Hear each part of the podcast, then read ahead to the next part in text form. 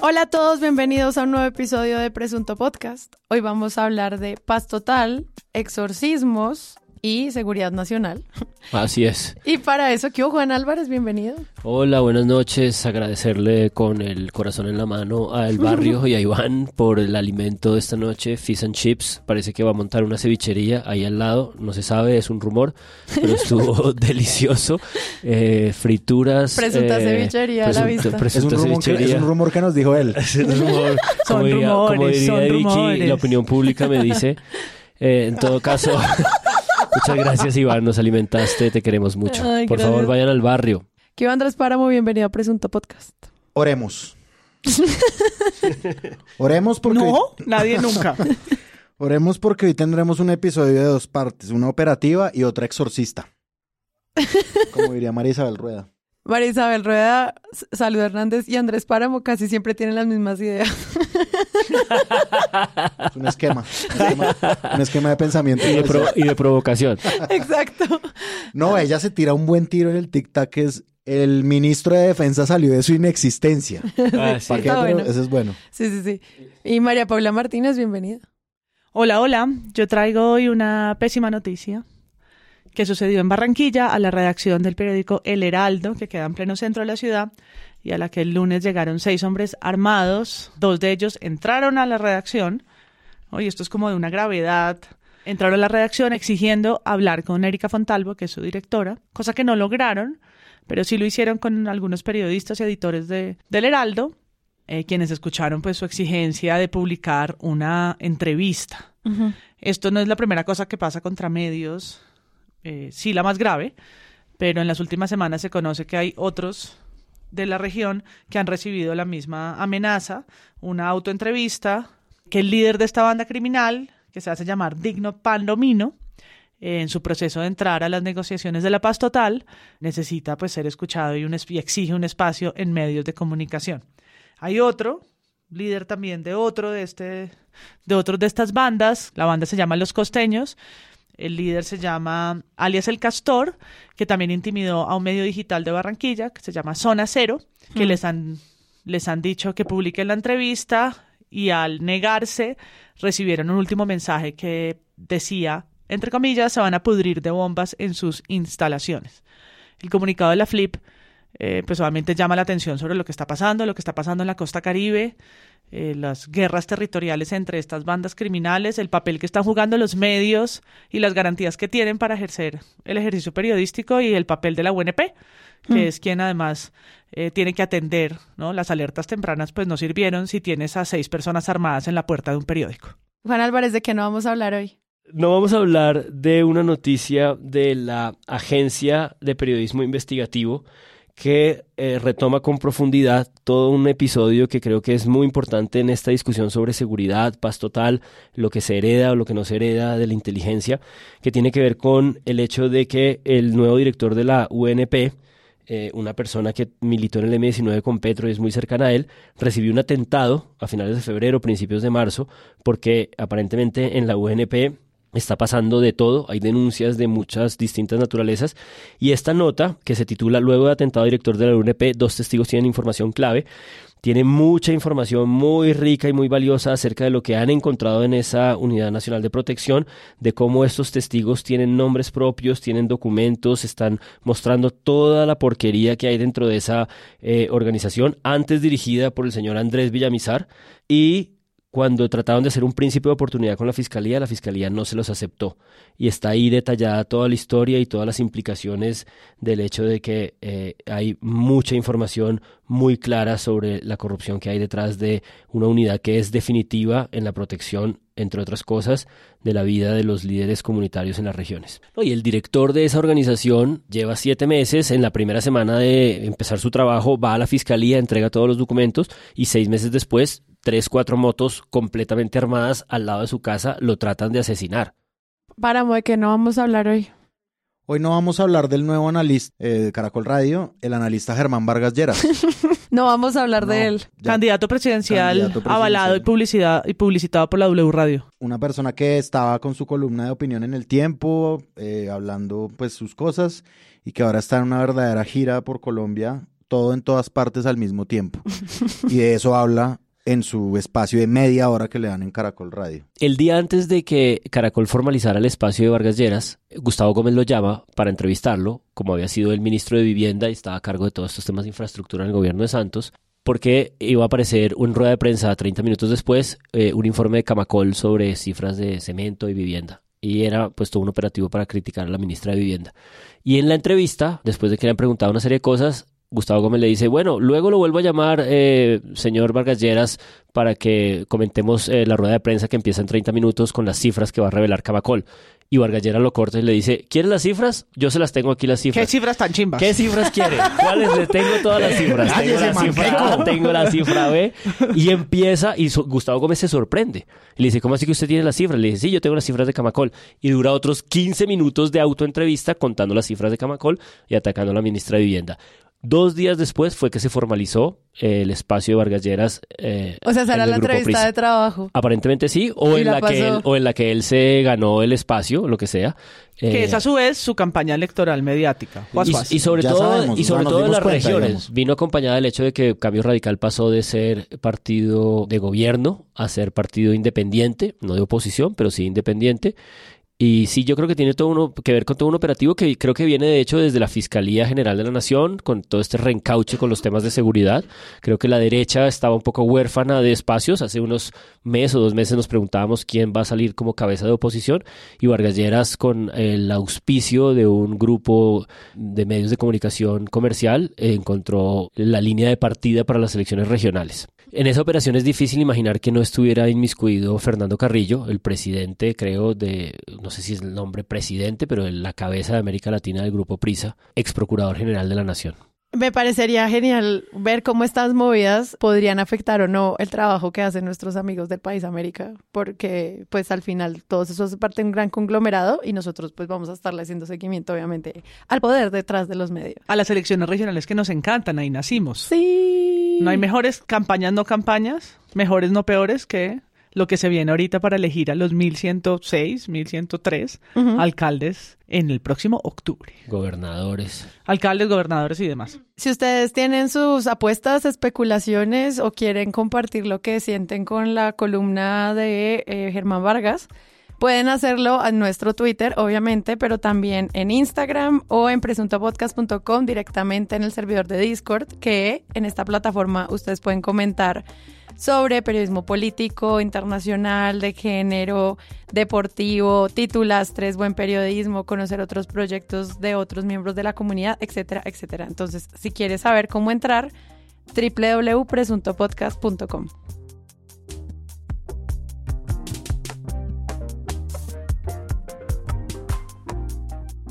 retomando todos estos temas que ustedes traen, pues todos están ligados a lo que hemos hablado en constantes episodios sobre la gran propuesta de campaña de Gustavo Petro que tiene que ver con la paz total, pues que obviamente también tiene un nombre muy grande y que demuestra pues que es una cantidad de frentes que se tienen que tener en cuenta para que eso se logre. Después de que sale el articulado, que es lo que siempre esperamos para que los medios también nos ayuden a entender, pues se pone de nuevo en agenda qué es eso de la paz total.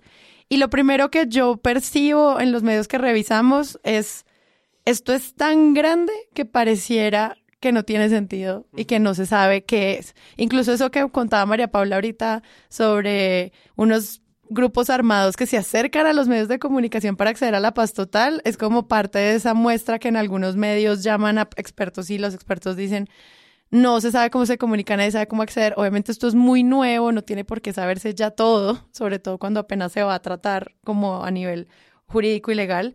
Pero siento que este fue como la primera gran historia que recibimos los que consumimos medios y es, esto es un desorden misceláneo que no tiene ni pies ni cabeza y miren que además no sirve porque vean todos estos problemas de seguridad en los que estamos inmiscuidos. ¿Ustedes cómo ven eso? Yo empezaría rescatando una cosa que ocurre en apenas ocho minutos en los huevos revueltos, creo que del 22 de marzo, hace casi una semana, y es que ellos recogen el primer elemento que a mí me parece crucial para empezar a ordenar este discurso que ciertamente está eh, atiborrado de elementos, y es que no es una simple o llana torpeza el hecho de que el gobierno haya resuelto empezar por el intento de una serie de ceses al fuego, el intento de detener la guerra y luego sentarse a negociar.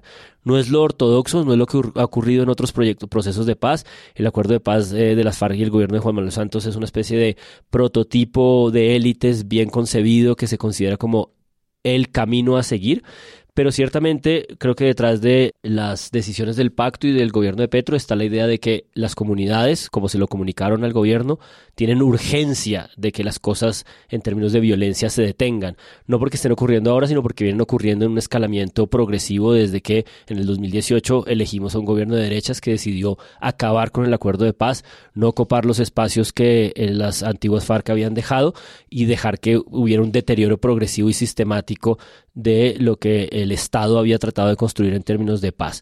Entonces este gobierno por petición de las comunidades, empieza las cosas en un orden distinto, pidiendo primero un cese al fuego, un detenimiento, desescalamiento de la violencia y luego sentándose a negociar. Eso, por supuesto, muchos analistas de seguridad lo han leído como una oportunidad para todas estas organizaciones armadas de posicionarse en esa negociación y producir unos escenarios de violencia. Pero me interesa también un texto en Razón Pública que se titula Leyes para la Paz Total, Sometimiento, Desmantelamiento o Negociación. No lo voy a detallar porque es un texto muy rico, muy complejo, que hace un recuento y hace una comprensión así como muy detallada de todas las cosas que están en juego.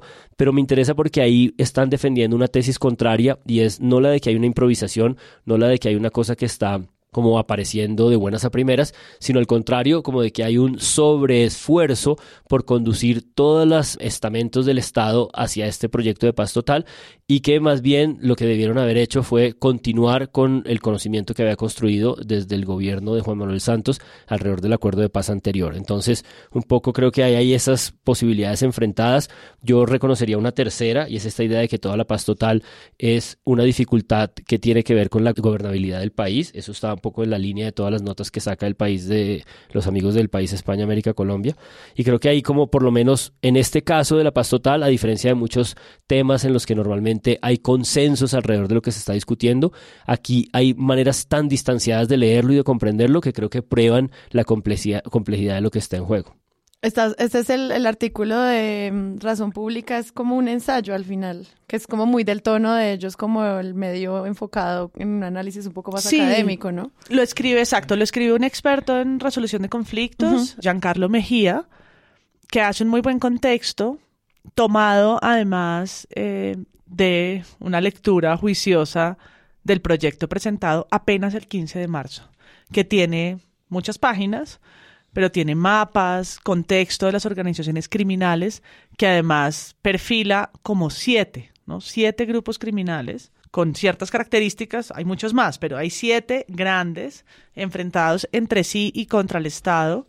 Y lo que ha pasado paralelo al proceso de paz de las FARC, que mediáticamente pues, se llevó tanta atención, por supuesto, en el último gobierno o en los últimos dos gobiernos, y es, por ejemplo, un mapa que me llama la atención del eh, Clan del Golfo, que dice que está presente en 240 municipios.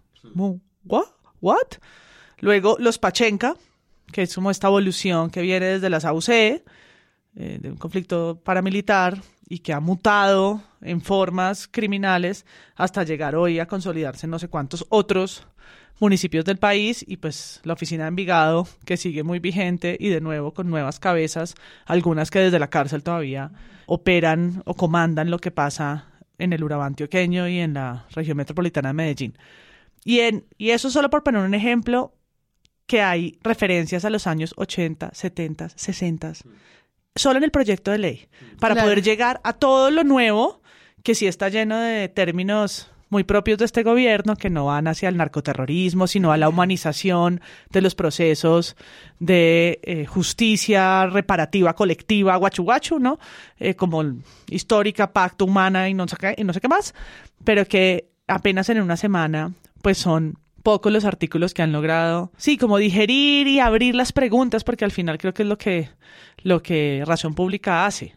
¿no? Dice, bueno, y este desorden, de hecho usa el título de la película tan ganadora de Óscares, todo al mismo tiempo y en desorden, porque y no se refiere solo a la, reforma, a esta reforma de la paz, sino que es que en paralelo estamos en los medios atendiendo la de la salud, la laboral, y ahora la de la paz total. La del, sistema penitenciario, de la justicia restaurativa. La población de cárceles que está conectada, hay unas que se conectan, ¿no? La laboral con la pensional, la de cárceles con la paz total, la de la salud, ¿no? Entonces, al mismo tiempo hay que atender estas, estas agendas y encontrar también con el día a día, con, las, con la agenda cotidiana, cuál es la relación. Porque si bien hablamos de un cese al fuego, lo que sí ha pasado, y lo dice la ONU y lo retoma el artículo de razón pública, es que hay un aumento de violencia, evidente. Hay un problema también con, el, con la producción de coca, hay un problema con la erradicación, pero hay un aumento evidente. No solamente los paros lo demuestran, sino pues el, el ejemplo del heraldo que yo ponía al inicio es una forma, eh, es una forma en la que se muestra esa violencia, pero en los municipios, no solamente en el norte, sino en el sur, ¿no? tenemos como los dos lados, en el Caribe, pero también el Cauca y el sur del Cauca, junto con el Caquetá y el Caguán, ¿no? o sea, todo, reportando altos índices de violencia a pesar de la instalación de una mesa y de un gobierno ¿no? que entra con ese discurso muy fuerte desde la campaña. Porque los ceses al fuego se están eh, desmoronando. El cese al fuego que hubo con las dos bandas en Buenaventura duró como seis meses y los índices fueron bajísimos, pero llevamos dos meses de desmoronamientos de los ceses al fuego desde este anuncio del 31 de diciembre que eh, trató de dar un golpe de opinión para determinar la agenda desde de todo el 2023 y le, y le backfired, ¿no? A Petro. Yo creo que, a ver, cogiéndole un poquito ahí la caña a una de las últimas cosas que decía María Paula, el gobierno, digamos, como que elegido con ciertas banderas, eh, empieza como a darle a las cosas de las reformas, es decir, como que me parece que ese es un punto crucial para empezar a analizar eh, eh, todo, digamos, como que empieza con reformas que no solamente son reformas que son las que esperan los votantes, puede ser, sino que también son lo que decía María Paula, reformas con esos nombres grandes, ¿no? Como la vida y la humanidad y no sé qué. Y yo creo que entre todo eso entre el diario acontecer de, de lo que los medios tienen que cubrir y cómo lo cubren. Algunos lo hacen, digamos, exhaustivamente, otros hacen el registro, es decir, como la vida normal de los medios. Me parece que este, este episodio, digamos, de la paz total, que se llama así, la paz total, pues llega también un poco a descolocar la forma tradicional en la que los medios suelen cubrir este tipo de cosas, porque procesos de paz en Colombia ha habido un montón desde toda nuestra vida útil, más o menos. Y muchos fracasados. Y muchos fracasados. Y muchos fracasados. También. Entonces también es normal la desconfianza y la impunidad en este país es altísima. Entonces también esa suerte como de distancia ¿no? o de negativismo frente a esto es común, es normal entre la gente y entre los medios. Exacto, entonces yo recuerdo un libro que existe, una compilación de las columnas de Enrique Santos Calderón, que se llama eh, La Guerra por la Paz, que es como un análisis de justamente el proceso de paz que de los 80 con el M19, él habla también de eh, el movimiento muerte secuestradores, de los enemigos de la paz, es como una configuración entera de lo que se negocia en ese momento. Y ahí hay como una cosa más o menos cronológica, es decir, como el proceso se hace de un momento a otro, uno a uno, sí, es decir, como y si se hace con otro grupo armado es paralelo y se tiene claridad sobre esto. Cuando yo entré al espectador poco tiempo después se supo la chiva de que el, gobierno de Juan Manuel Santos estaba negociando con la guerrilla de las FARC en La Habana, así como unos posibles preacuerdos para llegar a negociar, a sentarse a hablar. Eso, pues digamos, casualmente no lo es, pues porque es una persona que ha cubierto esto muchísimo y además era el hermano del presidente en ese entonces. Nuevamente Enrique Santos Calderón con un otro libro que sacó en, ese momento. Así empezó todo, que es como el momento previo. Pero lo mismo, como que en el gobierno de Juan Manuel Santos salieron estas cosas punto por punto, no sé qué. En el momento en el que estábamos, criticábamos desde el espectador el hermetismo con el que ya se, durante mucho tiempo se había manejado ese proceso de paz que ya en mi opinión propia me parecía también como una negociación y un poco que ya se veía demasiado lejos, demasiado entre dos élites distintas, las élites pues del, del, del país, las élites políticas y las élites de, de, una guerrilla pues muy vieja. Sin embargo, claro, iba un paso tras otro, de repente llega todo esto, ¿no? Que es como el desorden que decía María Paula, paz total, y entonces ¿en dónde está? ¿Y a quién se le para bolas? Y yo creo que aparte del cubrimiento diario que se me hace dificultoso, me parece que hay personas que salen con eh, preguntas correctas, preguntas y también como análisis correctos, como correctos puede ser, pero valiosos por lo menos. Como el de José Antequera en Colombia 2020 del espectador, que lo firman como un análisis, en donde hace preguntas, digamos, para encabezar, preguntas que son determinantes, como por ejemplo, ¿qué tendría que haber pasado al final del gobierno de Juan Manuel Santos para que se proyectara la implementación adecuada del proceso de paz con las FARC, del acuerdo de paz con las FARC? que son un poco como contrafácticas porque él después dice, esto nunca pasó, pero sí, es decir, como ahí están nueces de lo que podemos estar viendo en este momento de lo que está sucediendo con el orden público, con este río revuelto de la, de la paz total. Y hablando de río revuelto, y ya cierro con esto, Andrés Pastrana hace 40 años tenía una frase que era... Llegó Andrés a la mesa. Lo recogiste todo, lo recogiste todo. gracias, Juan Álvarez. Porque yo creo que la derecha también aprovecha el río revuelto. Entonces, Andrés Pastrana decía hace como 40 años, no es de los de mi estirpe pescar en río revuelto. Y hoy Andrés Pastrana, él mismo, dice, la paz total es el disfraz para legalizar el narcotráfico. Legalizar el narcotráfico. Bueno, las declaraciones de quien no pesca en un río revuelto. Pues es que eso me hace pensar mucho en el artículo del país que firma Catalina Oquendo sobre la paz total en su laberinto, que también es esta historia sobre lo compleja que es entender los múltiples casos y variables que tiene esto. Y específicamente ella menciona los tres casos en los que la oficina del alto comisionado pues tiene que salir a aclarar que son pues casos judiciales que pueden poner en juego como la credibilidad de este proceso de paz total. Como por ejemplo el caso de eh, el hijo de la gata, que la gente piensa, el gatico, Jorge Luis Alfonso López, que pues no está claro si se, se nombró facilitador de paz o no, y eso qué significaba para que una persona con un cargo de homicidio agravado salga de la cárcel, como suena como porque sí, como por capricho. Eh, pues obviamente ese tipo de noticias hace que la gente diga, pero ¿cómo así? ¿En serio van a legalizar a todos estos zampones? ¿En serio van a legalizar el narcotráfico con la paz total? Como que obviamente estos hechos aislados y la falta de comunicación asertiva también desde el Ministerio del Interior causan eso que da noticias a los medios. Y pues yo puedo entender cómo si tú solamente vas a cubrir lo que pasó con el indignante caso de Jorge Luis Alfonso López, hijo de la gata, pues como tú dices, si esto va a pasar con todos los criminales a que estamos jugando. Porque como no se están entendiendo, al menos no los ciudadanos no leemos el articulado largo que si leyó el analista de eh, Razón Pública, pues cuando uno se centra solo en esas noticias aisladas, pues puede empezar a ver cuál es el material con el que alguien como Andrés Pastrana o Enrique Gómez crean sus columnas. Como que, ah, ya entiendo de dónde vienen estas historias, estas narrativas dispersas que confunden sobre la inexactitud de este proceso. Sí, pero esas noticias dispersas también son parte del operativo de fabricación.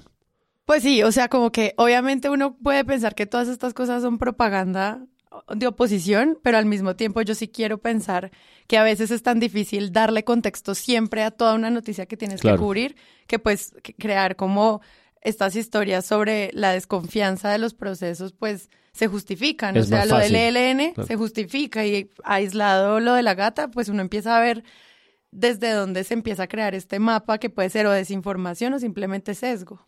No, y además estas bandas criminales, estas organizaciones políticas, estas cosas que no se acaban de descifrar en el binarismo que el gobierno les ofrece, porque el gobierno les está ofreciendo ese binarismo, ¿no? Organización guerrillera con antecedentes políticos en el pasado para ver si es negociación o simple banda criminal para ver si es sometimiento. Y ese binarismo todos aquí sabemos perfectamente que es imposible de estabilizar la realidad, porque el clan del Golfo eh, cuando empezó a dar declaraciones en la Justicia Especial para la Paz, eh, Otoniel, y empezó a vincular y a decir, pues es que yo era un campesino joven y me terminé metiendo las autodefensas. De hecho, Otoniel fue primero de las FARC, ¿no? Ese es el punto. Primero fue guerrillero. Ah, pues luego, estuvo en todo. Luego se convirtió en comandante paramilitar. Literal, todo al mismo tiempo en todo. Exacto. Luego es esta cosa, y cuando empezó a dar declaraciones sobre los vínculos del clan del Golfo con eh, los generales del ejército, pues lo extraditaron a los 15 días.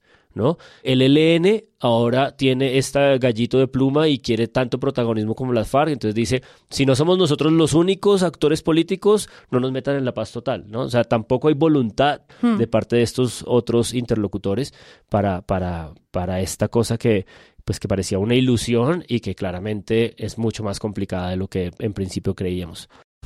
Y en medio de los diálogos de paz con el ELN, Colombia vuelve a ser testigo de la sevicia de ese grupo que esta madrugada atacó una patrulla militar en norte de Santander. Los guerrilleros primero atacaron con explosivos improvisados y después remataron con fusil al pelotón de 33 hombres que a esa hora tenía la mitad de los soldados descansando y la otra mitad prestando seguridad para protegerse.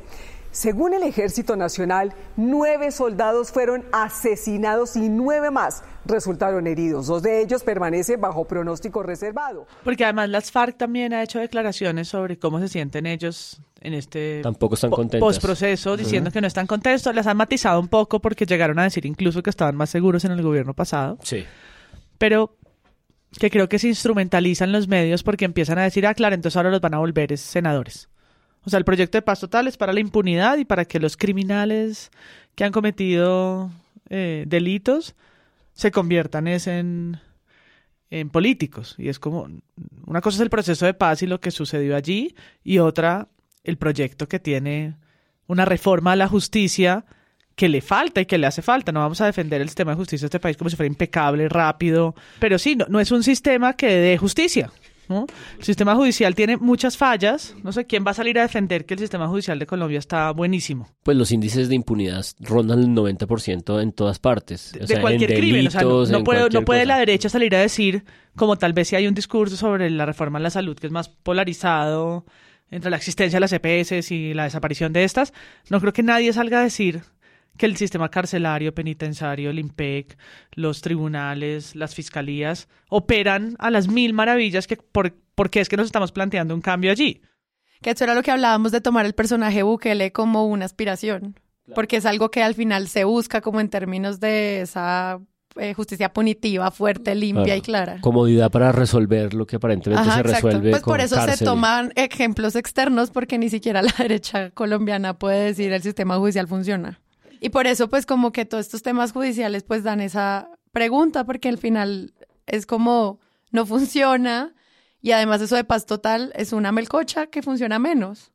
Entonces siento que ahí hay como unas historias que pues al final uno no termina tan informado sobre lo que realmente se está tratando de acordar en el Congreso a partir de lo que se está haciendo y pues también como con el escándalo del hermano de Petro y también como con todo lo que se le va juntando pues uno arma el popurrí. Claro. O sea, la, uno arma la, la, ecuación como quiera. Sí, o sea, Enrique Gómez, el sancocho ese que nadie entiende. De Enrique Gómez. Léanse por favor esa columna para saber lo que es la habilidad retórica. ¿Se llama, ¿Cómo es que se llama? Avances en la paz total con en comillas eh, irónicas, que es una sola comilla. No doble comilla, sino una sola comilla. Le faltó poner XD. para acudir a nuevas audiencias. Tiene, un subtítulo que, que habla del delirio de todo lo que trata de construir ahí, que se llama La autopista para el golpe de Estado de Petro. Me parece que como que la mezcolanza, como se le decía ahorita, que existe en el tema es muy compleja y yo creo que, bueno, digamos, Colombia ha sido un país que casi todos los temas se derivan como en subtemas del el conflicto armado. Al conflicto armado van todas las cosas, no solamente como las cosas políticas, sino también las cosas periodísticas. Y yo creo que está bueno como buscar unas eh, explicaciones posibles a, las cosas que están pasando, no solamente por parte de los periodistas y los analistas, sino por parte de nosotros mismos, los que buscamos la, la, la prensa que nos explique las cosas.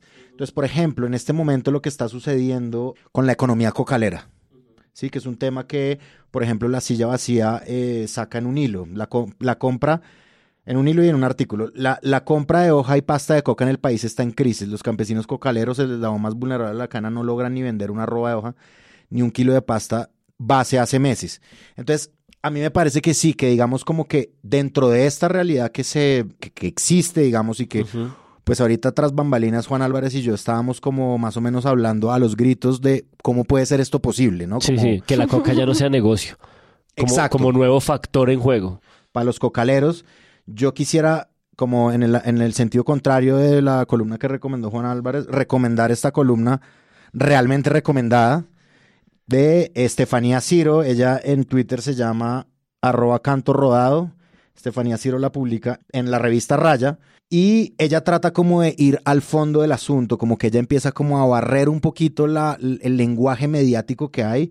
Ella dice como hay gente que no sabe muy bien de la economía de la coca en Colombia y lo explica todo con eufemismos, dice ella, con palabras como rutas, carteles, narcotráficos, mapas criminales, es decir, como toda esta retórica que se ha creado desde acá, desde Bogotá ella, digamos, en esa columna va desarrollando una serie de ideas, pero ella llega como a un punto clave que tiene que ver también con esto, Y es ahí donde me parece eh, chévere y valioso y muy positivo que existan este tipo como de aportes en la opinión pública. Dice la reincorporación a la vida civil de las FARC-EP tuvo un impacto radical porque estas regulaban el funcionamiento estable y en gran medida menos violento para los campesinos de este mercado. Sigue después un párrafo adelante. Con la salida de las FARC-EP se eliminó este rol regulador de precios en muchos territorios del país y se vino con toda su fuerza represiva y económica la mano invisible del mercado de la cocaína y lo que hace el mercado es acaparar. Sí, esa es la tesis de ella. Y pues en algún otro momento que no, no, no, no logro encontrar acá para leerlo, ella también dice como, es como esa ausencia más la ausencia de la paz territorial que prometieron en el gobierno. El acuerdo de paz. en el acuerdo de paz, en la paz territorial. En, el final del acuerdo de paz. Un concepto de Sergio Jaramillo que tampoco fue, digamos, que es una, una de las preguntas que hace Antequera, justamente. lo que no cuajó me parece súper chévere como que además uno también pueda visitar estos medios alternativos nuevos que están haciendo este tipo de investigaciones con un poquito más de calma, sin como con la necesidad de hacer la interpretación diaria de lo que está diciendo el presidente, su hermano o la oficina del alto comisionado, eh, también como para, para entender eso desde otras perspectivas. Pero sí, eh, pues para cerrar esta primera parte del episodio, Catalina Oquendo en el país América Colombia termina con una intervención de uno de sus expertos sobre los que habla de paz total, con la necesidad de recordar que aquí hay mucho capital político invertido, pero pues que uno espera que no solamente se hable del tema, sino que haya una planificación más clara y una ruta jurídica también más clara sobre la manera en la que se va a plantear la estrategia pedagógica de comunicación. Y pues como diablos es que un juez va y libera a gente porque sí, sin tener las herramientas. Y el ministro dice, ah, es que no sabía que habían las herramientas, o sea, como que no se sienta esa desarticulación porque sí es muy difícil como seguirle el paso cuando no se siente clara como los sistemas de ejecución bajo los cuales pues van a llevar a cabo esto. Y ella al final del artículo, perdón, cita a un experto de apellido Trejos que eh, dice hay que tener gobernanza de hmm. la paz. O sea, hay que tener gobernanza, digamos, este concepto como, eh, sí, de ciencia política, gobernanza no solo en el Congreso, sino también con las políticas públicas.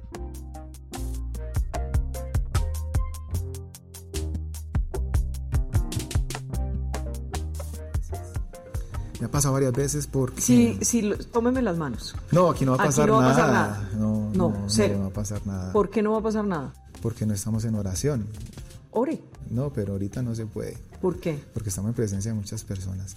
Y ahí no Tiene que ser algo reservado, sí. Tenemos que estar solos. Claro, nuestro Señor dice, cierra tus ojos, entra en tu cuarto y ora al Padre que Yo creo que es hora de que pasemos del espíritu como aterrizado al espíritu exorcista. ¿El espíritu demoníaco? Ah, pues sí, demoníaco. Eh, alguien, alguien en Twitter nos hizo un comentario que me dio mucha risa y era como, ustedes hablan tanto de semana que parecen es que promovieran semana. Y yo creo pues que semana nos da demasiado material para hablar de ellos siempre. ¿Alguien vio la entrevista de Zanahoria en semana? ¿Cómo no verla? ¿Cómo no verla? Pero yo creo que, yo creo que ese es el punto, como, como no ver semana. Claro, exacto, es como, ¿cómo te escapas de eso? Es que ahí toca mencionarlo. No porque Semana nos llegue a nosotros o estemos haciendo la tarea de linkear, pero sobre todo porque Semana sigue uno siendo relevante, en el ecosistema de medios. Es la única revista de circulación nacional política impresa. Sus dueños además son muy importantes en el mercado, no solo, por supuesto, de medios de comunicación, sino extendido y, para eso tenemos capítulos de podcast que explican las AE, la una, la otra, las, las tres, las cuatro, las cinco, todas las negociaciones que están haciendo para la compra de otras empresas. Luego los Gilinski son importantes en la economía del país y tienen a la revista Semana y además representa la forma de pensar y hace eco de lo que políticamente está pasando en el país. Entonces no es como que nosotros dejando de, de hablar de semana vaya a dejar de ser relevante. Sí, ojalá fuéramos así de grandes. Porque nosotros no lo citemos y en Twitter hagamos un pacto de silencio, eso no le va a quitar la importancia que tiene. Y para el espacio nuestro, el ejercicio que hacemos, si hay que voltear a mirar a las columnas horripilantes que nos toca leer o a las horas de radio de la mesa de la mañana que no son de nuestro gusto, ¿no? De nuestro ocio, donde queremos tener el tiempo de ocio de nuestras casas, pero necesarios para un ejercicio comparativo fuera también de nuestras propias burbujas informativas, porque si fuera solo eso, entonces ahí seríamos los cuatro hablando de los medios que más nos gustan. Y eso es otro programa. Y además, como lo hacemos con los otros demás medios, tratamos de desarticular y de entender cómo funcionan sus estrategias retóricas. Y las estrategias retóricas de semana son asombrosas. Claro, y configuran imaginarios, si lo hacen. Sobre todo los de la derecha, por supuesto. Y narrativas, y, y formas de entender, y el uso del lenguaje, si Bukele es un milagro si hay que hacer un Padre Nuestro y disparar, si estamos entrando en un estado de emergencia, si va a ser Petro Terminator, todas las sí queda en la memoria. Todas las preguntas de Vicky en este caso de esta entrevista que vamos a entrar a hablar están antecedidas por un conector, por una oración que tiene que ver con la misma lógica y retórica de Uribe, por ejemplo, que es como me informan las comunidades. Entonces Vicky dice, por ejemplo, eh, hay otra cosa que está calando en la opinión pública. Eh, general. Yo le pregunto esto, no se moleste, pero es cosas que están en el corazón de los colombianos, ¿no? Es decir, Vicky tiene el efecto melodramático muy, muy claro y yo creo que hablar de eso hace parte de la educación democrática de análisis y crítica de medios, que es lo que ofrecemos acá, como creo que estaba tratando de decir MP.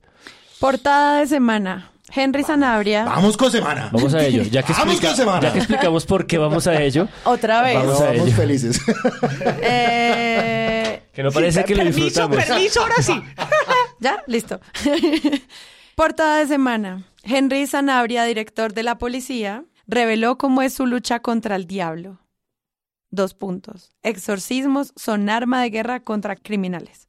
El alto oficial asegura que Alfonso Cano, Raúl Reyes y el Mono Jujoy, entre otros, fueron dados de baja cuando se les rompió la protección maligna. Otro caso así que se ha reconocido donde ha funcionado el exorcismo para, para dar un positivo, digámoslo así. O sea, en todos los casos del, Estado Mayor de las FARC, eh, todo fue con Raúl Reyes. Raúl Reyes, por supuesto. ¿Cómo fue el de Raúl Reyes? Raúl Reyes, eh, como estaba del otro lado del Ecuador y se movía hacia la frontera con Colombia, tenemos que tener el punto exacto. Entonces el, sacerdote tomó la foto de, del mono Jojoy, de, perdón, de, Raúl Reyes, e hizo una oración, eh, una oración como ellos se protegen también con sus entidades malignas, donde rompía esa, esa acción maligna y eso lo hizo ser visible. Entonces lo que no funcionaba empezó a funcionar. Entonces no, ya, ya apareció la X donde está él en este momento. La mm, ubicación. La ubicación exacta. Es decir, eh, eso se logró a partir de eso, porque antes no funcionaba nada. Alfonso Cano, por ejemplo. Alfonso Cano también, todas, es decir, cuando... O sea, todos estos grandes cabecillas de las FARC. Dios mío, ¿por dónde empezar con ese ¿Por monstruo? dónde empezar? a ver, yo creo que sí, yo a mí me llamó la atención ahora que el Sara lo leyó, lo que escoge, digamos, porque es que el general no solo habla de eso, ¿no? O sea, el general, eso se puede sacar un paquete de salchichas entero mediático con todo lo que él dijo, que es lo que hizo semana posteriormente. Pero sí, me, me, causa curiosidad que eso sea lo que escojan, como el apelativo a las creencias del general Sanabria. La portada es con un Cristo detrás, que es claramente un montaje, es un Cristo... Uy, pucha, Porque es la oficina de él, y ella al principio de la entrevista ¿qué dice... tal la imagen? No, está impresionante y con el INRI ahí al lado de semana, es decir, bueno, en fin. Ella, ella claramente planea la entrevista para que ocurra en la oficina de él. Claro, porque así abre con lo de los crucifijos y todo eso. Claramente sí está apelando como a un sentido social, de, social y pues bien difundido en Colombia de las creencias religiosas de un militar. Y yo no creo que sea gratuito que escoja la imagen de Jesucristo y la imagen religiosa en conjunto con luego esas cosas que dice él de las estrategias de seguridad.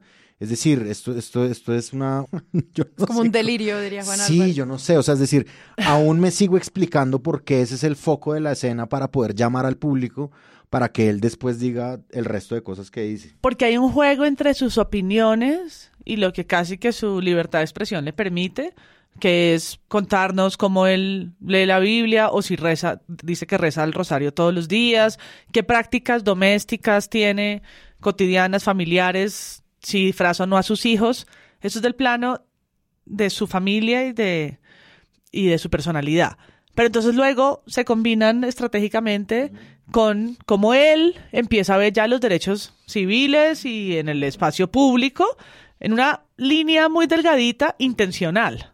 Y luego pasamos ¿no? de, de, de temas varios, ¿no? de, de las variedades del clic, ¿no? Porque es como temas que evidentemente nos dieron de qué hablar y rodaron por chats familiares y demás, asuntos de la institución, que son otro cuento, que es su trabajo como director de la policía y lo que revela eh, de la función policial de las...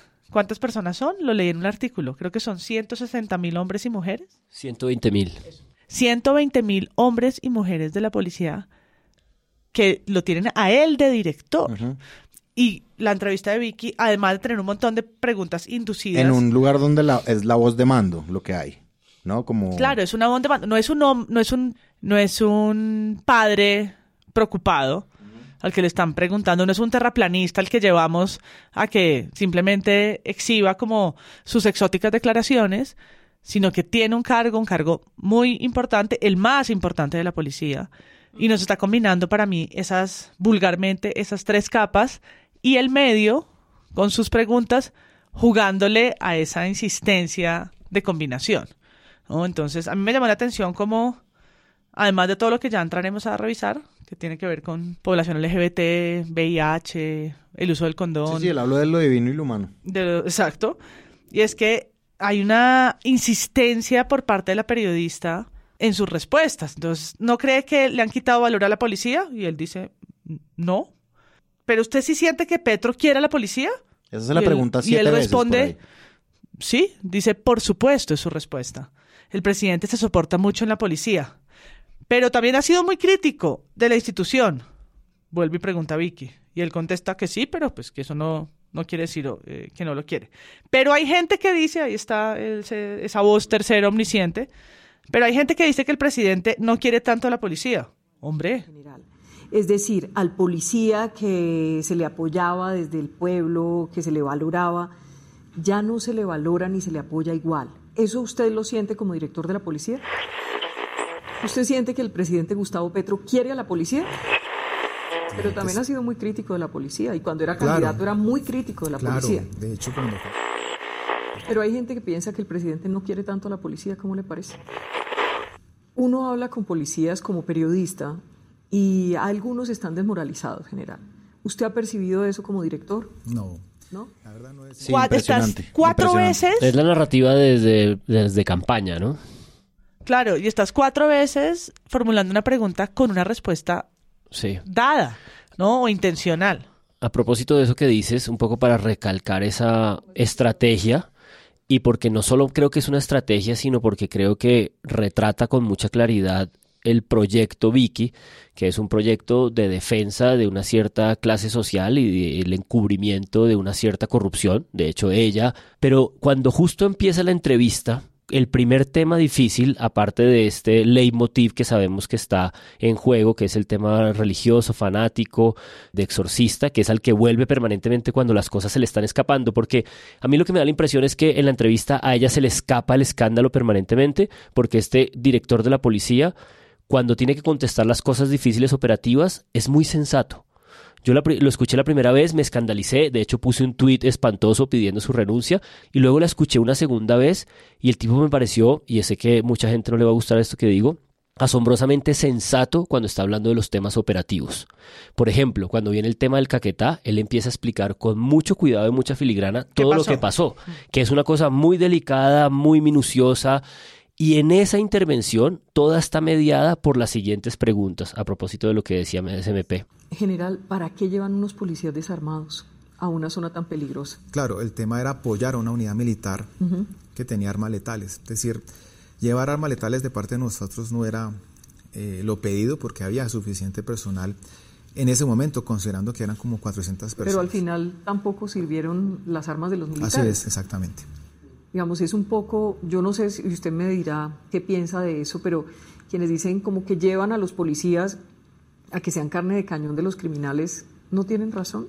No, fuimos a proteger a un, un grupo de, de, soldados que estaban cubriendo un punto estratégico. Pero a proteger cómo sin armas. No, con armas menos letales. Porque bueno, los militares tenían sus fusiles. Es decir, es una periodista que está obsesionada con la idea de que operativamente le contesten en función de las armas. Es lo único que le sirve. Y este hombre le explica con mucho detenimiento de qué se trata ese operativo en el Caquetá, por qué llegaron a apoyar una unidad militar, por qué la unidad militar no había utilizado armas, por qué ellos no llevaron armas, por, qué, le dice ser humanitario. Por qué el ministro del Interior toma la decisión, le pregunta, oiga, tengo que cambiar una palabra para poder resolver esto, y el tipo le dice que está de acuerdo. Es decir, le explica con mucho cuidado a Vicky, y Vicky en ningún momento consigue digamos, ninguna de estas cosas escandalosas, ¿no? Para poder articular su interés verdadero, que es mostrar una ruptura y un desorden institucional entre la seguridad operativa de la policía y el comandante de las fuerzas eh, del orden, que es el presidente. Y como no lo consigue, cuando pasa de un tema a otro, salta de nuevo entonces dice, bueno, pero ahora preguntemos sobre los temas de exorcismo de las operaciones militares, ¿no? Es decir, Vicky sabe muy bien que cuando la entrevista no consigue lo que ella necesita, va al tema polémico de este señor. Y en ese vaivén ocurre toda la entrevista, permanentemente. Es como una radiografía un poquito de Vicky Dávila, ¿no? Como lo que da clics, lo que le interesa a ella y lo que definitivamente no le interesa. O lo que no consigue. Como no consigue fabricar la realidad periodísticamente frente al comandante de la policía, lo saca a los lugares en los que ella puede volver a tomar control del melodrama. Y eso me parece muy peligroso, porque ese es el tipo de cosas que creo que no pasan únicamente por un periodismo, eh, digamos, que representa una ideología o una cosa, sino es un periodismo en un esfuerzo consciente de fabricación de la realidad. Es que es demasiado lo que hace Vicky Dávila acá, pero de una fabricación exacto de cosas que quiere ver. Lo que no, lo, lo que no consigue lo contrapregunta siete veces, ¿sí? Es decir, y lo contrapregunta y es exhaustiva. Y el, y el hombre nunca se sale de los pañales. Nunca. Y luego Vicky Dávila entra a otro tema porque hay tanto VIH en la policía. Ahí salta de nuevo otra cosa. Listo, VIH en la policía, sí, exacto, salta todo porque esto es una fábrica de empanadas. Entonces, no, lastimosamente hay una comunidad LGBT grande en la institución. ¿Cuál es el porcentaje? Ahí averigua. Es bastante, le dice Vicky Ávila. Sí, por eso aquí, aquí estar aquí ayudándolos y protegiéndolos. Listo, ese señor nos acaba de decir que hay un porcentaje bastante, un porcentaje bastante grande de personas con VIH, a lo que Vicky Dávila unas, luego unas preguntas después le dice, ¿está de acuerdo con el uso del condón? Y el tipo dice, no. Eh, alguna vez yo reuní un grupo de mi unidad, hace varios años, y les dije, mire, hay que tener cuidado porque la Policía Nacional es de las cuatro fuerzas es la que más personas tiene con VIH. Después le sigue el ejército, después la arma, después la fuerza aérea. Entonces hay que tener cuidado porque, porque infortunadamente el VIH lleva a la muerte. ¿Y por qué hay tanto VIH en la Policía General? Mm, lastimosamente como somos tantos, somos muchísimos y, hay una comunidad LGTBI grande dentro de la institución, eh, no hay de pronto esa educación que les permita a ellos ser de alguna manera eh, cuidadosos en lo que hacen. ¿Está de acuerdo con el uso del condón? Eh, personalmente no, porque es un método abortivo. Es decir, la vida, sobre todo para los casados por la iglesia, porque una de las promesas matrimoniales es aceptar los hijos. No, y siguen, o sea, es decir, como que ella le sigue una conversación a algo que le debería contrapreguntar un poquito, que era lo, lo que estaba sabiendo hacer antes con el tema que sí le interesaba. Con este es como, ay, bueno, recabemos más pues para los clics y no sé qué, pero no le voy a preguntar nada. ¿Está de acuerdo con el uso del condón? No. ¿Y, qué, ¿Y por qué? Ah, claro. Oremos. en esta cosa que ya se vuelve una conversación, no es la misma calidad inquisitiva de Vicky Dávila con lo de los operativos de la policía, ellos, ella empieza a decir ¿cómo hacen con 12 mil policías con VIH positivo? Les dice, usen condón, protéjanse, entonces él echa un montón de recomendaciones que les da, hay que tener cuidado en las fiestas y no sé qué son las recomendaciones de él, y dice, pero ya en estos, en esto de los programas específicos de protección sexual se encarga la Dirección de Sanidad. Vicky, ¿usted no? El general, no, yo no. Vicky, y los programas consisten en decirles que usen condón. El general, no, la verdad no sé qué programas tendrán. Risas. Ah, ok. Listo. Cambiemos el tema y ahí lo cambia. Bien. Ya es muy violenta la asociación de la población LGBTI a la a, a ser VIH positivo. Pues es una ignorancia. Sí, sí. Y eso, en eso tampoco recaban mucho. Tampoco, no, y se aplana en el 2023, de nuevo en la revista de mayor circulación, aparece esta, ¿no? esta conexión entre los dos que pasa de agache. Y siguen. Pero de hecho es, es, em, es impresionante también la normalización de sus respuestas. Porque él contesta pues que le parece satánico disfrazar a los niños, que usar el condón es pecado, que método abortivo, todo lo que a su bien. Sus ignorancias. Sí, y sustentadas en no sé cuántas eh, citas frases, bíblicas, citas bíblicas que no, no voy ahí sí ni a repetir. Pero cuando hablan, por ejemplo, de los exorcismos de la policía, es una normalización, como cuéntame los exorcismos. Ah, sí, por supuesto. Ella, se lo pregunta divertida. Divertida, ¿no? cuénteme cómo es eso de los exorcismos. Y entonces este empieza a relatar que no, que rezan el Padre Nuestro para disparar y que además se va a otros momentos en los que él no era director de la policía como hoy lo es. Y dice, no, eso también, que también existen desde el año 2007. Estamos hablando 15 años. Déjeme poner una pausa allí. Y yo le quiero preguntar desde hace tiempo por un tema que usted me cuente todo, cómo es el tema de los exorcismos general en la policía. Cuénteme todo eso que me parece, me da tanta curiosidad. ¿Cómo funciona eso? Es un tema bien complejo. De hecho, el, solo hecho de hablar de eso ya genera pupa, ya, ya el maligno se pone bravo. Es que, eh, es decir, eh, la existencia del diablo es cierta. Yo lo he visto, lo he, percibido. Y gracias a la, a la, valentía de muchos sacerdotes hemos logrado dentro de la, dentro de la policía contrarrestar ese mal. Por ejemplo, Mono Jojoy, fue exorcismo. ¿Cómo fue, por favor? Eh, varias operaciones contra él y no pasaba nada.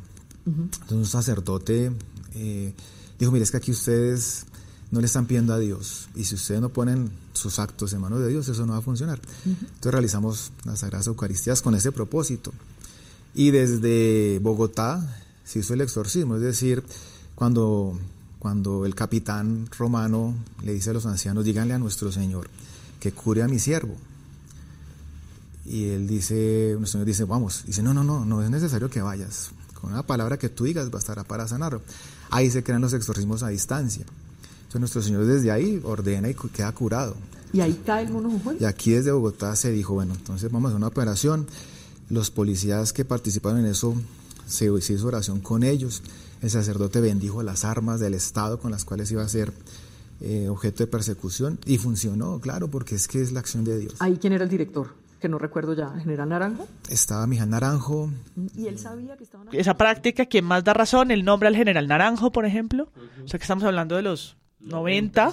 Y Vicky le parece eso, como, simplemente algo, un divertimento. algo divertimento, le parece curiosito. De color, una curiosidad que le da color a su nota. Sí, que, es lo que hace con lo religioso todo el tiempo sin, sin, sin tener la astucia periodística o el interés periodístico, como dice SMP, porque creo que es lo más delicado de toda la entrevista. Pues de cuestionar el tema el interés de ella. Sí, que es, bueno, que es, que es, a ver, estamos en un problema de seguridad. Ustedes mismos desde su revista venden esta idea de que no hay seguridad, de que la estrategia de seguridad, de que a este gobierno le falta seguridad y cuando lo que nos enteramos es que hay una cultura de operativos de inteligencia de la policía fundados en exorcismos, no nos detenemos a indagar la gravedad de lo que eso significa la periodista en curso en juego en eso. El Mono y Raúl Reyes y Alfonso Cano, que son además grandes operativos, uno en una frontera, semejante pedo internacional, Ah, no, fue, fue un exorcismo. ¿Qué me estás hablando? ¿Qué estás hablando? Explícate. O sea, la estrategia militar, lo que se hizo, lo que se hace en frontera, los comandos. No vas a decir que todo eso es una estrategia basada en lo que supuestamente el Vaticano pide hacer para liberar a Satanás de ¿qué? No, de, o sea, como ¿por qué estamos hablando de esto? Porque además recuerden que cuando fallan eh, la negociación del Caguán de Pastrana, la reacción de Pastrana, y es lo que la derecha ha construido como discurso institucional, es la profesionalización del ejército. Se supone que esa profesionalización es la que recibe Uribe y es la que termina construyendo la seguridad democrática y luego acaba en esta deformación de los falsos positivos. Pero la propia institucionalidad ha vendido el discurso de que la manera como sometieron a las FARC o la condujeron a la negociación tuvo que ver con una profesionalización del ejército. Y este discurso que está tejido con inteligencia de policía desde los noventas alrededor de estas eh, formas esotéricas de, de, eh, de operativos es una cosa que sí que amerita mucho más trabajo y mucho más investigación y creo que ha pasado muy de agache, incluso digamos, la gravedad de las declaraciones de este señor acerca de la población LGTBIQ es muy delicada, es cierto, me parece bien que haya habido estas reacciones, pero creo que estas reacciones del centro y de estos congresistas que pidieron su renuncia, me incluyo a mí como payaso, lo digo de nuevo, yo la, la primera vez que vi la entrevista lo primero que pensé fue, este señor no puede estar al frente de estas cosas, pero creo que hay cosas más delicadas en la entrevista, la postura y el papel de la periodista y estos temas de exorcismo, y no porque las aseveraciones y las opiniones de este señor sobre una población determinada en riesgo no sean relevantes, sino porque creo que nos dejamos distraer eh, del propio operativo de la revista y había cosas más delicadas o hay cosas tan delicadas que están ahí en juego en esa entrevista. Y pues por supuesto una respuesta que hay que decir termina en que el ministro esa noticia también salió hoy en el país, el que el ministro pide una investigación interna al general Henry Zanabria. Pero esto no es solamente un pataleo nuestro que hay haciéndole aquí publicidad a la revista Semana. Pues la revista Semana es tan relevante que su entrevista termina en una investigación que le van a hacer al director de la policía, dentro de la policía, mandada por el ministro. ¿Qué es lo que habría pasado si cuando hicimos este episodio sobre como los cuarteles en contra de la presidencia de Gustavo Petro hubieran dicho nombres? Que eran estos generales protegidos, la identidad, que estaban hablando de política en plena campaña y no podían. Si hubieran dicho nombres, eso seguramente también habría causado algún tipo de investigación. Entonces, pues en este caso pasa. Pero sí, hubo muchísima gente que, que pues pidió esta renuncia, sobre todo por los niveles de ignorancia con los que se trataron los temas. Pero por siempre que hemos hablado de cómo se habla con los generales, pues al final se les pidió opinar de todo, se le faltó opinar sobre la pensión, la economía, como han hecho con otros.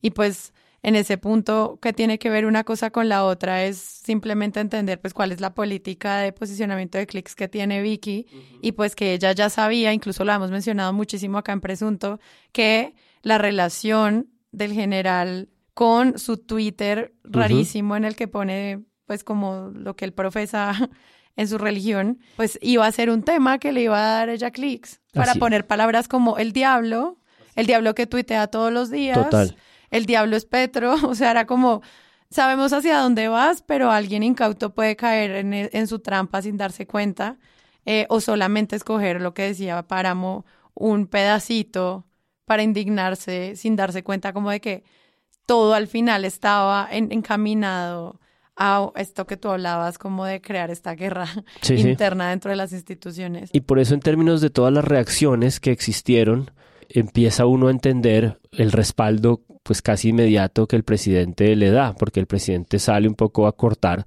por esta línea de... Eh, es un buen nombre. Pues sobre todo de, la diferenciación como, o sea, Petro sabe quién es, sabe que el tipo de, cierto fanatismo que profesa, pero claramente tienen que haber estado construyendo ya con el tiempo una cierta confianza y Petro sabe muy bien lo que Piki y Semana están tratando de hacer en términos como de desestabilización y de construcción de, de, fisuras.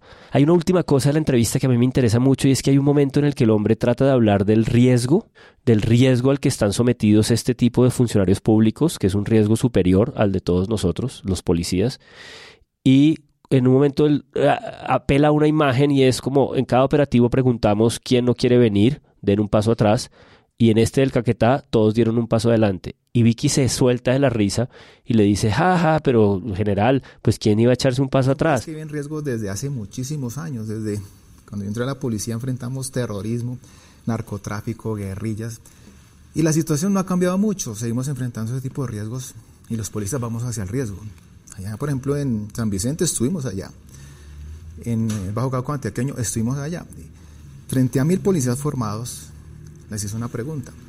Un paso atrás, quien no quiera ir. Y todos avanzaron hacia adelante. Y vamos a enfrentar un riesgo muy grande porque no sabemos qué va a pasar en esta vía. Explosivos, francotiradores. ¿Pero usted cree que alguien se iba a echar para atrás? Ni más bobo que fuera. No.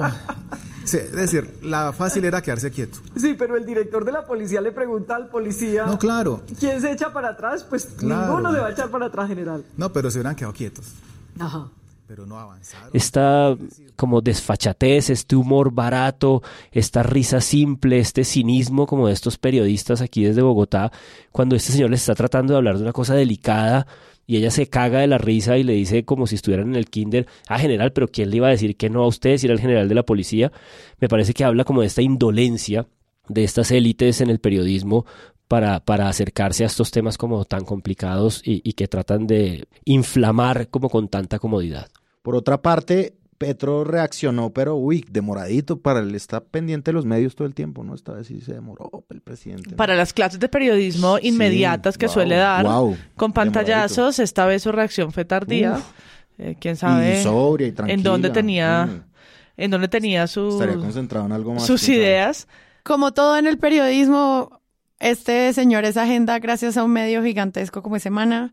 O sea, todo lo que eso traiga en términos de investigación hacia su gestión y también hacia la forma en la que se va a proteger o no a la comunidad LGBTI dentro de la fuerza pública y también a lo que estamos entendiendo como paz total y la intervención de la policía en muchísimos de estos procesos de movilización social, pues está ahí entrelazado en este personaje y pues valdría la pena ver otro tipo de entrevistas que se puedan hacer o otro balance al respecto que no esté como con esta carga tan fuerte sobre la agenda que Vicky quiere proponer. Él se convierte ahora en un sujeto más con mayor escrutinio o que recibe mayor escrutinio, incluso desde su propia institución, pero él es noticia porque es el director de la policía y está haciendo declaraciones desde lo público, desde el rol que tiene y la responsabilidad que tiene de comando, mm. cómo se le combina con sus propios preceptos. Sí es de interés nacional. Hmm. Que es la editorial un poco del espectador, ¿no? En, ese, en esa línea. Como, como que cualquier intervención de esta naturaleza, hablando de lo divino y lo humano, es parte de sus funciones públicas. Y entrar hasta la creación a preguntarle si de verdad salimos de una costilla de los hombres. Es decir, no, estamos hablando del barro, del barro y la creación y Adán y Eva. No, es el, eh, por ahí pasamos en la entrevista. Oremos. Mujer alegra el corazón del hombre. ¿Qué es una mujer discreta? La mujer discreta es la persona junto con el hombre que calla en los momentos que hay que callar y habla cuando tiene que hablar. Es decir, anuncia y denuncia, eso es ser discreto. ¿Y hay que ser discreto el hombre también? ¿O solamente la mujer? No, todos tienen, tenemos que ser discretos. Han dicho que entonces usted es machista.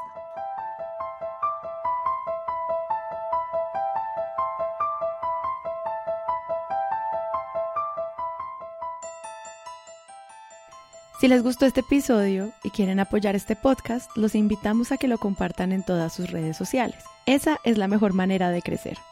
Presunto Podcast es producido por Sara Trejos con el análisis de Santiago Rivas, María Paula Martínez, Juan Álvarez y Andrés Páramo.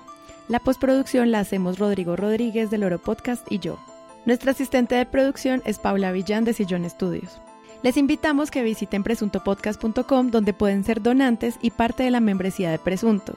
Con su ayuda podremos financiar este proyecto y diseñar mejoras para ser sostenibles y salir cada semana. Al mismo tiempo, en la misma página pueden encontrar el ingreso a nuestra comunidad de Discord, que si no saben qué es, imaginen un super chat donde cada tema tiene su propio canal, desde una selección de memes y titulastres, pero también canales de crítica de medios sobre periodismo de género, internacional, ciencia, político, cultural y chequeos. Todo esto alimentado por la misma comunidad. También pueden escucharnos en nuestro canal de YouTube y en todas las plataformas de podcast. En algunas de esas plataformas nos pueden dejar calificaciones y comentarios. Eso siempre ayuda a que otras personas nos encuentren. Presunto Podcast es producido en Sillón Estudios, una red de podcast independiente donde pueden encontrar otros podcasts. Gracias a ustedes por escuchar. La próxima semana esperen un nuevo episodio.